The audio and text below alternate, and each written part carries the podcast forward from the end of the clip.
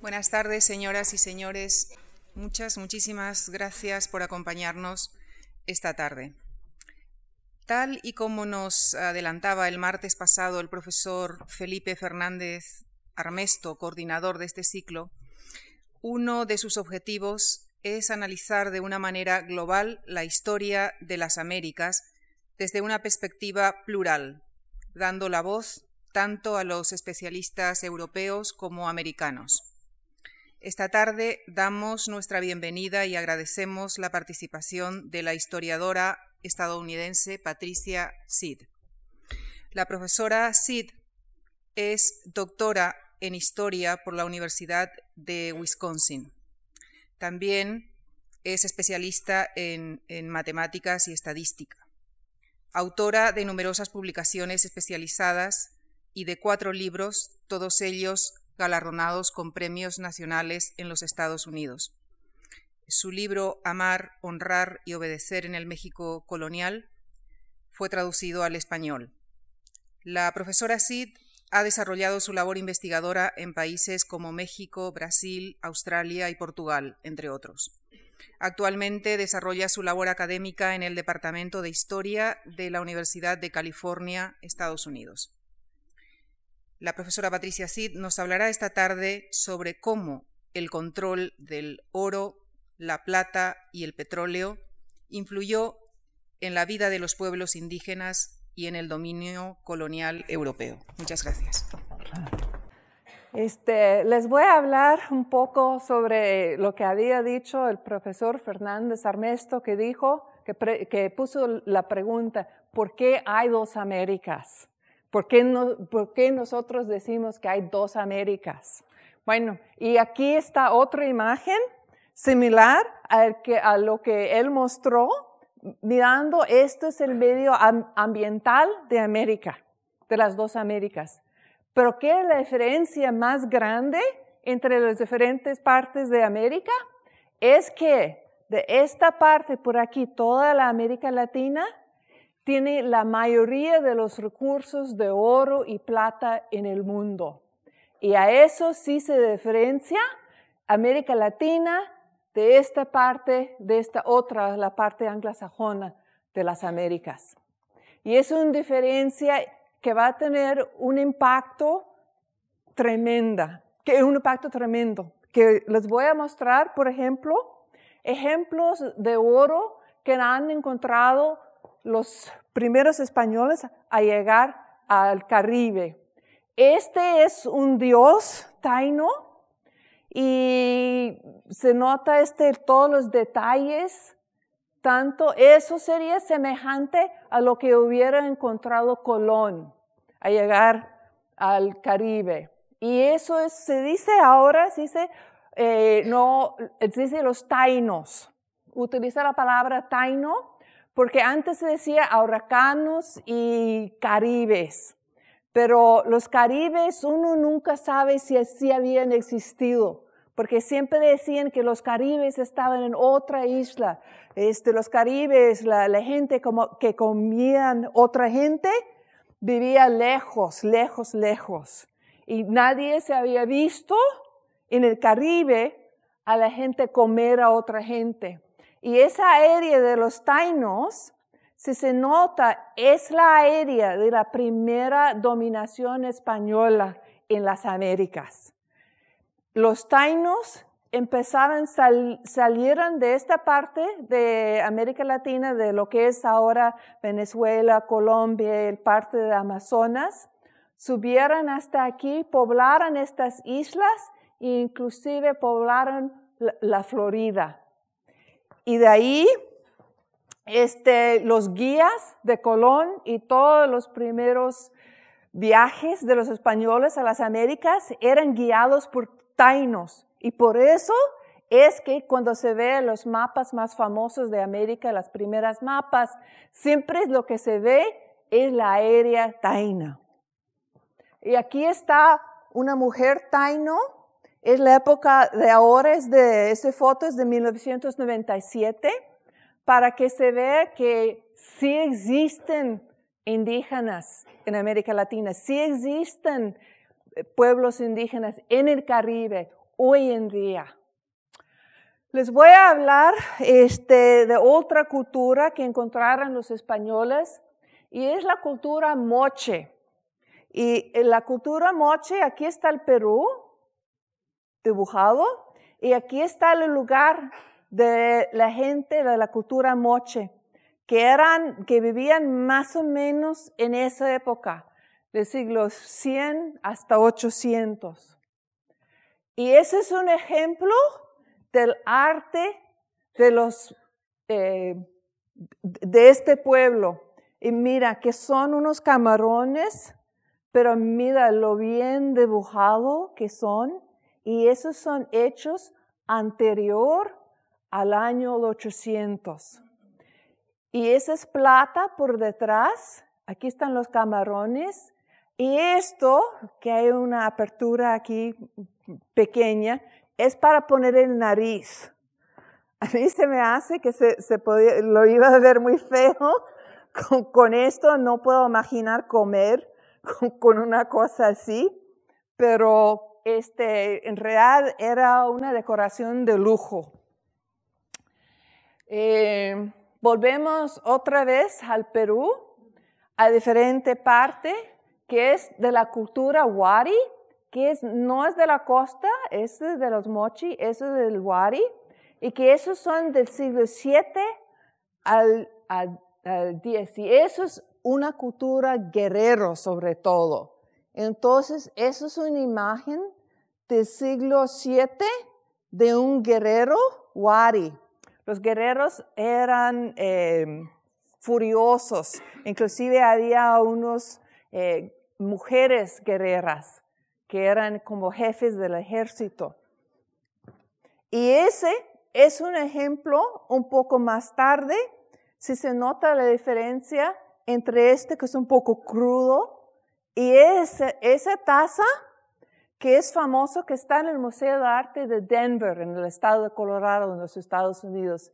Y ese tiene unos detalles que, por ejemplo, aquí hay una cabeza, aquí hay un marisco, Debajo de esto hay unos hombres, unas personas que están levando al marisco y así se repiten los detalles. Tal vez no lo ven muy bien este, por la, la resolución de la imagen, pero este es otra cultura que ha hecho mucha plata y esa cultura se queda cerca a lo que ahora es la ciudad de Trujillo, cerca de la costa del Perú. Y esta civilización alcanzaba de aquí hasta allá, hasta, casi eh, con la frontera con Ecuador. Y esta cultura era la cultura chimú. No sé si lo conocen, la cultura chimú, pero este era una de las eh, culturas más grandes y más poderosas del Perú. Eran, salían al mismo tiempo que los Inca, pero eran competidores con los Inca. Y esa es una excavación de la ciudad Chanchan del Perú, que era el centro de la cultura chimú y se quedaba a un lado de la ciudad de Trujillo en la actualidad.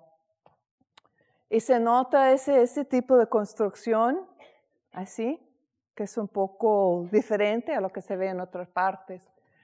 Pero aquí está eh, una eh, procesión funeraria hecho por los Chimú en el siglo XIV. Y se nota aquí que aquí son los hombres, aquí está el cuerpo que se van a enterrar, enterrar y aquí está el trono. Y supuestamente es, un, es una procesión de un, de un rey, un cacique muy importante. Lo vamos a ver después, que hay ese tema, nos vuelve a aparecer en otras imágenes del oro. Eso también es de la cultura chimú, también del siglo XIV.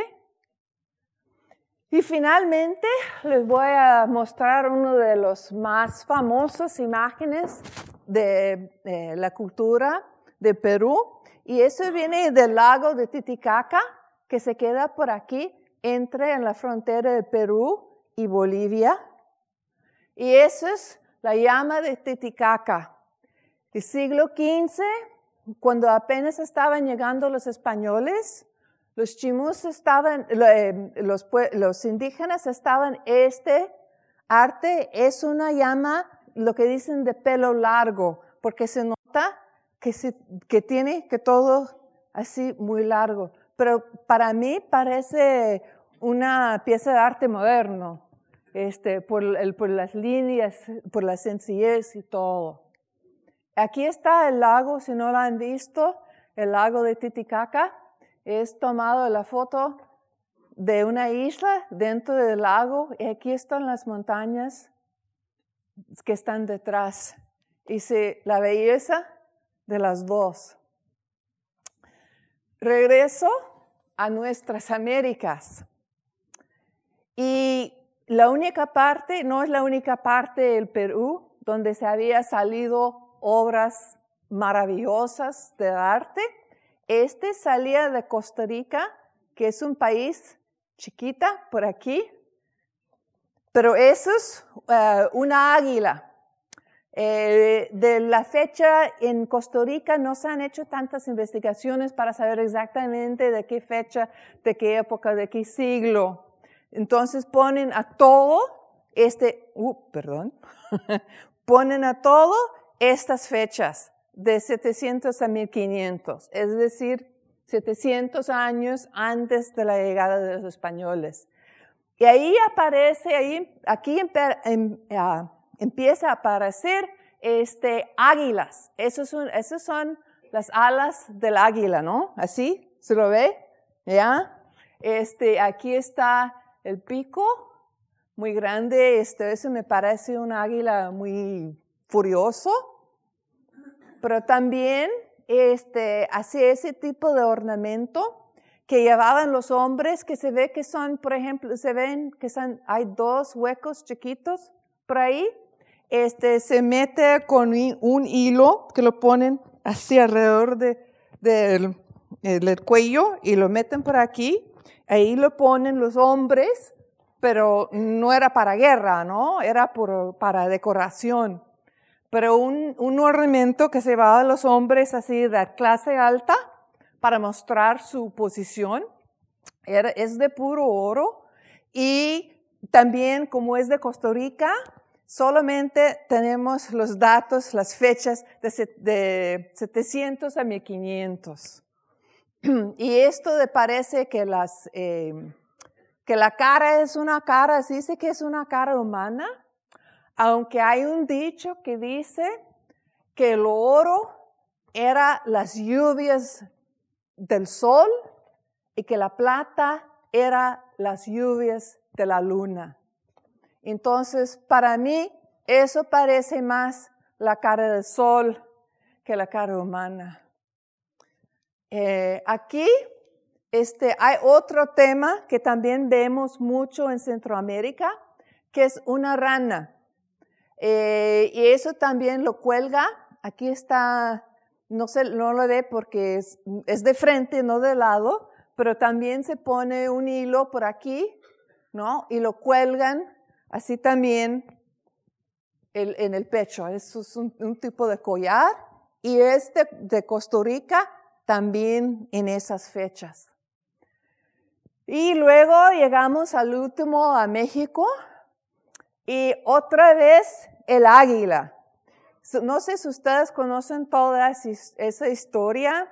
Es la historia de la fundación de México y sobre todo de la Ciudad de México que dijeron que había una leyenda que decía que los aztecas iban a saber dónde iban a poner su, su, ciudad, que lo van a reconocer por medio de esto, que iba a haber una águila con un serpiente en la boca, que la águila iba a ser en un solo, metido en un solo pie, sobre el pie iba a estar sobre un nopal, un cactus, y el cactus iba a estar dentro de una isla, y la isla iba a ser dentro de un lago. Y así es el capital de México.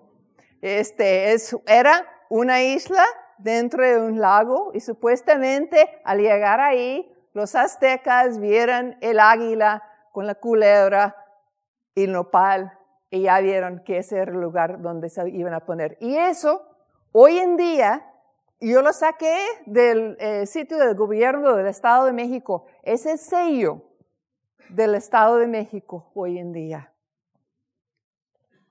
Este, a los eh, mexicanos también les gustaba los collares.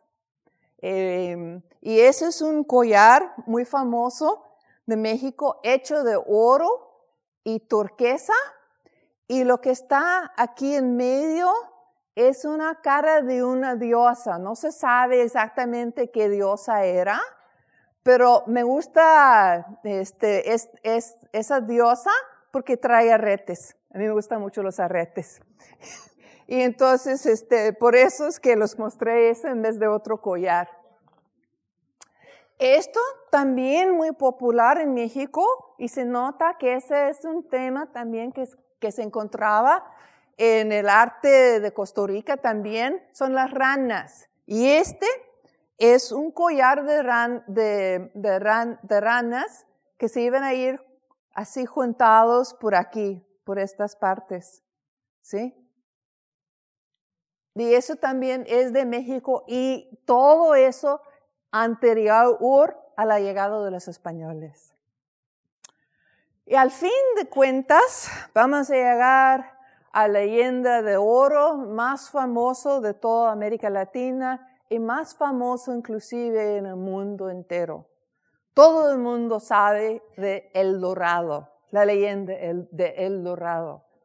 Pero El Dorado es una persona, El Dorado, el hombre dorado. Y la leyenda en realidad empezaba en Colombia, que este país por aquí, es Colombia, el país, y esa es la área, el pueblo se llama Música, eh, donde estaban, que tenía esas gentes, eran los que tenía la leyenda del dorado. Y aquí está la imagen más famosa de El Dorado. Y aquí está, este es un cacique de los música. Aquí están sus sirvientes y están en un lago que se llama eh, Guatavita. Y Guatavita está en mitad de este, eh, de este lugar, es por aquí. Es un lago de, era un volcán anteriormente. Y cada año este jefe se cubría de un, eh, como una cera y luego por encima sus sirvientes le echaba oro en polvo y por eso les decía que era el hombre dorado. Y cada año, al principio de año, se metió en el barco, se fueron al lago, del lago Guatavita, y el hombre se hundió en el agua y le quitaba todo el oro, todo el oro en polvo que tenía sobre su cuerpo. Y eso significaba que los dioses le habían aceptado como cacique, como jefe de tribu para el siguiente año. Y la idea, y también echaron este otras eh, ofrendas ¿no? de oro dentro del lago. Pero de ahí sale, esa es la leyenda original del dorado. Y hay mucha gente en muchas otras partes del mundo que siguen buscando por el dorado, porque el dorado ya ha venido a ser una idea de un lugar ideal donde hay cantidades de dinero y han, todo el mundo ha gastado, invertido millones de dólares tratando de excavar al lago de Guatavita, pero es de 3.000 metros. Y entonces se han invertido millones de dólares. Aún hoy en día hay una compañía alemana que está buscando, tratando de buscar el oro que está hundido, metido en el lago de Guatavita. Hoy en día. Eh, esto es obviamente mucho más bonito del, del otro tipo de oro y plata que se llevaba de América Latina. No, siempre nos ponemos atención a ese tipo de oro, oro elaborado por los indígenas, porque tienen una belleza, una gracia increíble. Pero la realidad es que durante los primeros 60 años de la dominación española en América, solo llevaban a España 8 toneladas de oro. 8 toneladas. Eso sí se parece que es mucho. Pero los romanos estaban sacando 8 toneladas de oro al año para el apoyo de su imperio, 8 toneladas al año. Y lo estaban haciendo con prisioneros, con mano de obra esclava. Pues eso era este, frutos de guerra, ¿no? Lo estaban sacando de los indígenas porque así vivían los guerreros, ¿no? Los guerreros siempre vivían este, de lo que se podían en esa época todos los guerreros europeos vivían de lo que se podían sacar de los pueblos que habían conquistado. Voy a dejar eso eh, ahí un momento porque lo que sigue es plata. Y la empresa de sacar plata, pero mira, esa plata tiene, es un, una plata del Perú, de más o menos de la fecha de 1628 y allí el valor actual de ese barra de oro son 17 mil euros. Sí, es muy feo. No tiene, para mí no tiene ninguna grasa, pero sí, este, sí vale mucho. Y eso, lo que quiero decir es que en comparación eh, con los primeros años, donde estaban sacando de que todo el mundo habla, ¿no? Del saqueo de los objetos de los indígenas, en realidad no era tanto eh, como los españoles se habían sacado después. Pero la manera de sacar y la razón por lo cual los españoles sacaban el oro y la plata, eso sí para mí es una de las contribuciones más importantes de España a la historia del mundo. No digo de la historia de España, no digo simplemente de la historia de las Américas, pero la historia del mundo. Y la razón es este. España, como todos ustedes saben, era dominado por los musulmanes durante varios años, varios cientos de años. Y los musulmanes tenían una tradición de que Dios había escondido oro y plata en la tierra para el uso de su pueblo. Por eso estaba escondido, que Dios lo escondió porque era solamente para su pueblo para sacarlo y utilizarlo.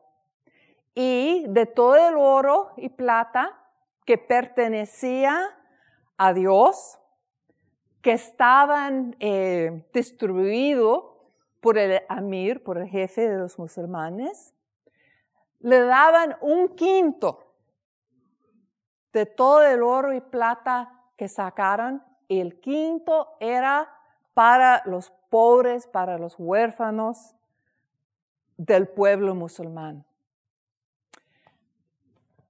A llegar la conquista, la reconquista de España, esas leyes fueron cristianizadas y empezaron con las siete partidas de Alfonso el Sabio, empezaron a decir que le pertenecían el oro y la plata, pertenecían al al rey. Y al rey le tenía que dar el quinto. ¿Por qué? para la ayuda de sus vasallos. Entonces le debía al rey de España un quinto de la plata, un quinto del oro y el dominio sobre eso era distinta, no podía tener propiedad privada ni en el oro ni en la plata, porque eso pertenecía al rey.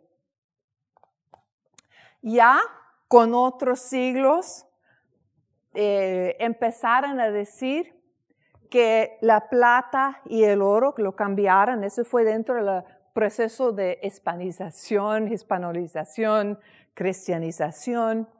Empezaron a decir que el oro y la plata estaba escondido, pero de eso era propietario no el rey, sino el pueblo español. Que entonces el pueblo español eran propietarios del oro y plata que estaban en la tierra. Y ese hecho es el hecho que ha tenido tanta importancia en la historia mundial. Por el hecho de no haya posibilidad de propiedad privada, ni en el oro, ni en la plata, ni hoy en día a lo que se llama el oro negro, el petróleo. Y el petróleo, como lo vamos a ver, pasa lo mismo. El, lo que está escondido en la tierra, la plata, el oro y el oro negro, no pueden pertenecer a ninguna persona, ninguna empresa privada. En todas partes del mundo, que eran colonizados por los españoles, por los portugueses, tienen ese mismo sistema de leyes. Em, y ahí empezó, aquí empezó en las Américas. Empezaron con los, con los leyes, con los reglamentos de que el oro y la plata, que tal vez estaban dentro de un pueblo indígena, que se encontraba oro y plata, etcétera, ¿no? Pero los indígenas, al contrario de lo que pasa en otras partes del mundo, inclusive en los Estados Unidos, es de que el oro y el plata es patrimonio del país, es patrimonio nacional. Y entonces, desde la época colonial, desde 1540, y luego lo, volvieron a afirmar en otras leyes, la nueva recopilación de leyes para las Indias. Entonces, este oro que sacaban, eso salió del naufragio de eh, Atocha, este, este plata venía, estaba trabajado, bueno, por mano de obra libre, por mano de obra esclavo, pero venía la quinta parte siempre al rey para que supuestamente lo gastaba en su pueblo, para las necesidades de sus vasallos. Y es, entonces, no es lo mismo decir que, bueno, están robando dinero, están robando oro, están robando plata, ¿no? No, el oro y, la plata estaban metidos por una razón, una muy buena razón, estaba metido en la tierra. Y el rey estaba sacando la quinta parte, no para sí mismo, aunque sí había reyes que no lo utilizaban como debía haber hecho, pero sí lo debían haber utilizado para los pobres, para los huérfanos, etc. Entonces empezaron a salir Todas esas grandes cantidades, cantidades enormes. Esa es otra barra de plata, también de la tocha de 1628, eh, y esa tiene un valor actual de 13 mil euros. Bueno, para mí es una cantidad bastante grande. Aquí es el dinero Aquí es un ejemplo de un real de Potosí. Potosí siendo el más famoso, la mina más famosa, que lo trabajaron día y noche desde el 1577, lo sigue trabajando hoy en día. Y aún tiene 25 mil toneladas probadas de plata. Imagínense, una mina que, que lo han estado trabajando día y noche desde finales del siglo XVI y sigue, lo sigue sacando plata. Es plata de Potosí. Es de muy buena calidad, muy alta calidad. Y aquí están dos ejemplos de reales de Potosí eh, que salieron de un naufragio y por eso se le nota el daño, por ejemplo, oxidación que ha pasado por aquí, por aquí. Y este, eso es como hicieran las monedas eh, en la Casa de Monedas de Lima. Aquí es el jefe, es el em, español. Aquí está el primer indígena y él lo que está haciendo es sacando la plata y lo, haciéndolo plano, ¿sí? de, lo plano que están aquí. Y este muchacho le está eh, poniendo en pedazos. Y este último, se ve aquí las monedas, esos son los reales. Él tiene una máquina, ¿no? Para imprimir el sello que se habían visto en los reales tenía un sello y lo estaban poniendo así. Ahí está la caja con los reales de Potosí, que estaban acuñados en México. Y hay diferentes diseños, así se puede conocer qué tipo de plata de qué época venía, sobre todo en Sudamérica.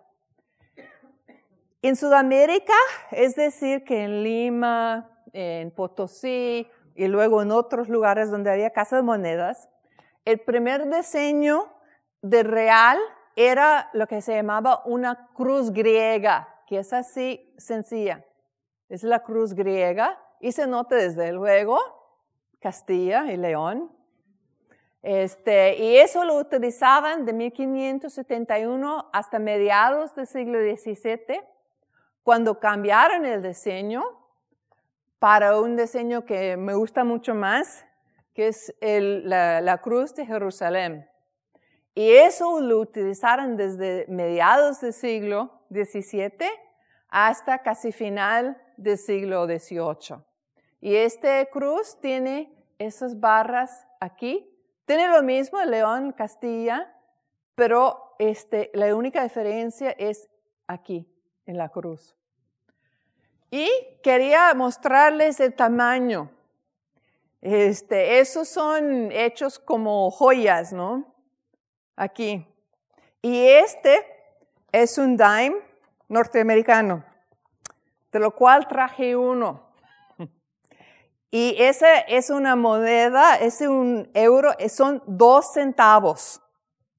dos centavos de euro. Y son más o menos, ¿lo pueden ver? más o menos el tamaño, si van en sus bolsillos y sacan una moneda de dos centavos, si es que, los, que lo tiene, entonces va a ver el tamaño más o menos de las monedas, de los reales de plata, así, así de chiquita.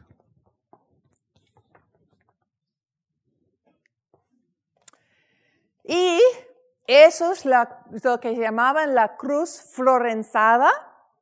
Eso es como acuñaron el dinero, los reales de plata, como lo acuñaron en México. La Casa de Moneda de México utilizó otro diseño, pero lo utilizó durante la mayoría del tiempo que estaba acuñando dinero. Y es una cruz, uh, es una cruz que se dice florenzada por esto por esta decoración que supuestamente sale de la Florencia en Italia. Y también León, Castilla. Y la diferencia es aquí, en, este, en ese pequeño detalle.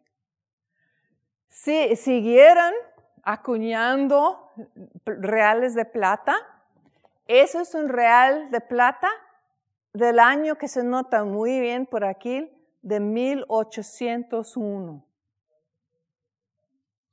Y eh, eso también es bastante pequeño, lo pusieron en esta imagen como joya para, para traerlo como un collar. Pero ese tipo, esos reales de plata, no eran simplemente los reales de plata de, que lo estaban utilizando en, España y Sudamérica, etc. No, no, no. Esos reales eran, eran las monedas del mundo, entierro. Estaban en las Filipinas, estaban en China, lo estaban en lo que nosotros llamamos Indonesia. El dinero común era el real de Latinoamérica, real de plata.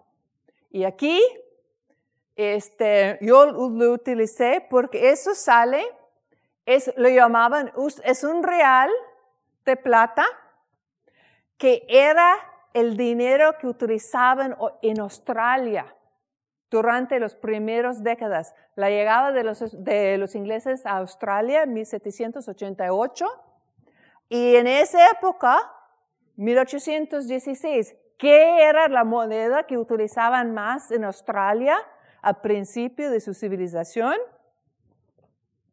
Este, lo que llamaban un dólar, pero que en real era un real, un real que salía de América Latina. Y aquí, este, si se nota dónde está este, este supuesto dólar real, este, está dentro de la biblioteca, esa es la biblioteca más antigua de Australia. Es la biblioteca del estado de New South Wales. New South Wales es la provincia donde llegaron los primeros ingleses y lo llegaron con sus bolsillos llenos de reales de Potosí y de México. Es decir, que la España no es este, esta historia, no es una historia nacional, es una historia internacional. Y al fin de cuentas llegamos al oro negro. Este, eso es, uh, eso es un diseño, obviamente, de un museo, salió de un museo, pero no sé si lo dicen eh, en los Estados Unidos sí se dicen oro negro, no sé si lo utiliza aquí también, ¿sí o no? Sí, sí, ok, muy bien. Entonces, eh, el oro negro, este, y el mundo rodeado por petróleo. ¿Qué es lo que pasó en el siglo XX con todas las leyes que tenía España y sus colonias sobre los derechos sobre oro y plata. Seguían. La, época de la independencia, oro y plata, bueno, en vez de ser propiedad del rey o de la corona, era propiedad de la nación. Y eso, bueno, en todos los países de Latinoamérica, incluyendo el Brasil, pasaron en los primeros años de independencia un artículo que decía que lo que estaba eh, debajo del suelo, el subsuelo, era patrimonio nacional. Pero había una pequeña adición a eso, que lo puso el rey Carlos a mediados del siglo XVIII él incluyó por primera vez la idea de que betumen y sus jugos era también de la misma calidad, tenía la misma naturaleza que el oro y la plata, mediados del siglo XVIII. Y en todos los países independientes de América Latina adaptaron eso también. El betumen que es eh, eh, ir sus jugos. Y el jugo luego lo interpretaron en todos los países como el petróleo. Carlos III no habló de, no habló de petróleo, pero sí este, habló de los jugos de betumen que estaban debajo de suelos, que estaban escondidos en la tierra. Y en casi todos los países de América Latina había una época, en general finales del siglo XIX, eh, en México fue entre 1888 y 1917, que fue la Revolución Mexicana, intentaron, pusieron una ley que decía que el petróleo, el betumen y sus jugos, era propiedad privada, pero no duró en ningún país de América Latina, porque la idea cultural de que el el oro, la plata y el petróleo pertenecía al pueblo, ya tenía unos raíces históricos tremendos, de siglos tras siglos. Y todos ustedes conocen OPEC. Lo que no, tal vez no saben, es que la idea de OPEC viene del primer ministro de Venezuela, de Venezuela en el año 1949. Imagínense, si no hubiera por esa ley española, no existiría el OPEC hoy en día. Lo tiene la culpa los venezolanos. Este, y bueno, obviamente es, es la bandera de Venezuela es el territorio de Venezuela, y él trató con otra gente, y esa es la primera reunión. Yo creo que los hombres son muy mal vestidos, ¿no? Yo creo que eso cuando lo vi, este, vi, este, mira, aquí. los 60, ¿no? Bien olvidados. Nada más que es la primera reunión del OPEC iniciado por el primer ministro de Venezuela el 10 a 14 de septiembre de 1960. Asistieron los países Irán, Irak, Kuwait, Saudi Arabia y, desde luego, Venezuela. Miembros de la OPEC, actual en América Latina, pues sigue siendo Venezuela desde siempre. Ecuador, desde el descubrimiento de yacimientos de petróleo en 1972, se juntó a OPEC y empezaron, la, eh, empezaron producción en 1973. Y la razón por lo cual se podían juntar esos países, países como Irán, Irak, Kuwait, Saudi Arabia y Venezuela, es que tienen una versión de la misma convicción de que el petróleo que está debajo del suelo no puede ser propiedad privada, que el petróleo pertenece, bueno, en los países de Latinoamérica pertenece a la nación. En los países de Saudi Arabia sigue perteneciendo al emir, que es el, el equivalente más o menos Em, al rey. Pero tienen este, la misma, el mismo forma de control, que todo el control, que todas las decisiones sobre quién puede explotar el petróleo vienen del gobierno. El gobierno es el único porque el gobierno, a nombre del pueblo, es el único que, que puede decir cuáles compañías pueden explotar el petróleo en el país. Pero las compañías, las grandes compañías, Exxon, Chevron, etcétera, no tienen dominio, no tienen propiedad privada. Aunque en una época lo trataron de hacer, pero no. Eso no daba resultado. Porque siguen creciendo que estos, oro, plata y oro negro, son propiedad de la gente o del jefe del país. Es una pequeña parte, se nota que la producción mundial, 4.4% sale de de los, esos dos países, de lo cual 3.7% sale de Venezuela. No es una cantidad muy importante, pero sí es el hecho cultural de la herencia española que es la que tiene la importancia. Y se nota que aquí están los países invitados recientemente que no han aceptado las invitaciones, pero han sido invitados por el OPEC. Y mira, Bolivia, Brasil y México, todos países de América Latina que son de ascendencia española o portuguesa. Los miembros actuales de la África, Angola,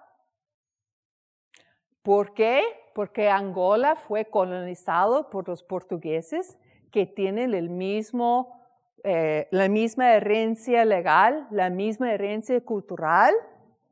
El dicho eh, es, el petróleo es nuestro, el petróleo es nuestro. Es decir, que es nuestro, que pertenece al pueblo. Y Angola, miembro del OPEC, porque tiene la misma herencia. Libia, Nigeria y por último Algeria, esos países son de ascendencia musulmán y no es un error. Libia es el único país en el mundo que tiene una bandera de un solo color, verde. No es un error. Yo, tenía que verlo tres veces para estarme seguro. Y aquí están los países, los miembros actuales de OPEC en África. Mira, esa es una tradición española que ha tenido consecuencias para la África. Gabón, la ley de Gabón es española. La ley que siguen en Gabón actual. La ley que siguen aquí es otro país que puede juntarse a, OPEC, Guinea Ecuatorial. Ley a base de la ley portuguesa. Eh, este esta parte, esa parte del territorio es musulmán. Y esos, aquí están los países, Algeria, Libia, Nigeria. Gabón era, pero no quería, pagar los dos millones de dólares que tenía que pagar cada año para ser miembro de OPEC. Entonces dejó de ser miembro, pero porque no quería pagar el dinero. Y estos países, el 12% de la producción mundial Viene de esas partes de África, en lo cual ha tenido una herencia cultural, que han dejado una herencia cultural los españoles y los portugueses. Así regresamos a nuestras Américas, donde nosotros habíamos empezado al principio, y viendo que hemos visto que la historia de las Américas, que la historia de España en las Américas, no es una historia particular, ni es una historia secundaria. Es una historia de importancia para América Latina, para África, para el mundo entero, el mundo actual como lo conocemos hoy en día. Gracias.